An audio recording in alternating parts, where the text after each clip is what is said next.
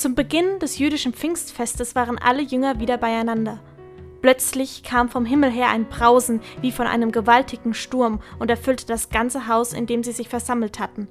Zugleich sahen sie etwas wie züngelndes Feuer, das sich auf jedem einzelnen von ihnen niederließ. So wurden sie alle mit dem Heiligen Geist erfüllt und redeten in fremden Sprachen, jeder so, wie der Geist es ihm eingab. Das Pfingstereignis, wie es zu Beginn der Apostelgeschichte steht, nach dieser Geistsendung gehen die Jünger begeistert auf die Straße, um von Jesus zu erzählen.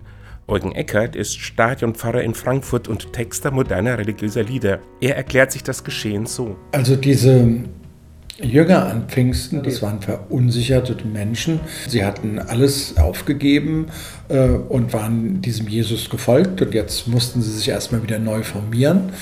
Und plötzlich war dieser Geist da und diese Idee, ach so, vielleicht sind wir jetzt Erwachsene geworden, äh, vielleicht liegt jetzt die Verantwortung auf unseren Schultern. Äh, wir haben die Spur Jesu kennengelernt, wir kennen seine Predigt, wir kennen seine Botschaft und jetzt sind wir diejenigen, die aussprechen müssen, was Jesus immer wieder gesagt hat. Und so sprachen sie über ihre Erfahrungen und das Erstaunliche, die Menschen haben sie laut Bibel auf Anhieb verstanden. Heute werden die Christen, allen voran ihre hauptamtlichen Vertreter, oft für ihre unverständliche Sprache kritisiert. Die Jünger damals scheinen dagegen alles richtig gemacht zu haben.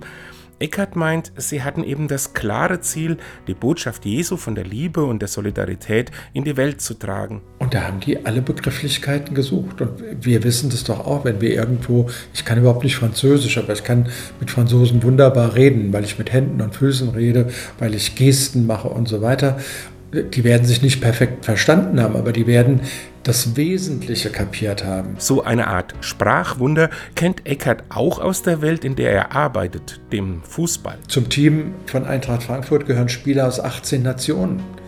Ja, die lernen als erstes Wort Leo. Leo heißt, ich habe den Ball jetzt. Ja? Du brauchst nicht mehr an den Ball gehen, sondern ich gehe zum Ball.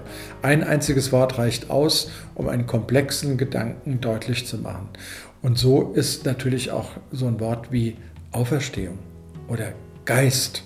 Äh, das sind erstmal Begriffe, die ja auch bis hin in unser neues Management äh, reingegangen sind. Der Spirit, der Team Spirit, der Spiritus Santus, das ist ja äh, etwas, was in, in jeder Schulung auftaucht, wo deutlich gemacht wird, Einzelne können doch so gut sein, wie sie wollen. Wenn es das Team nicht ist, dann funktioniert die Sache trotzdem nicht.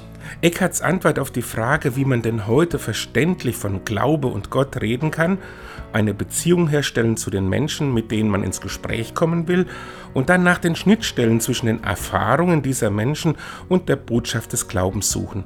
Eine überhöhte und besonders fromme Sprache steht dabei eher im Weg. Trotzdem begegnet man ihr in den Kirchen noch oft. Das ist im Prinzip der Versuch, das Heilige zu trennen vom Alltäglichen. Zu sagen, das ist das im Grunde Unberührbare.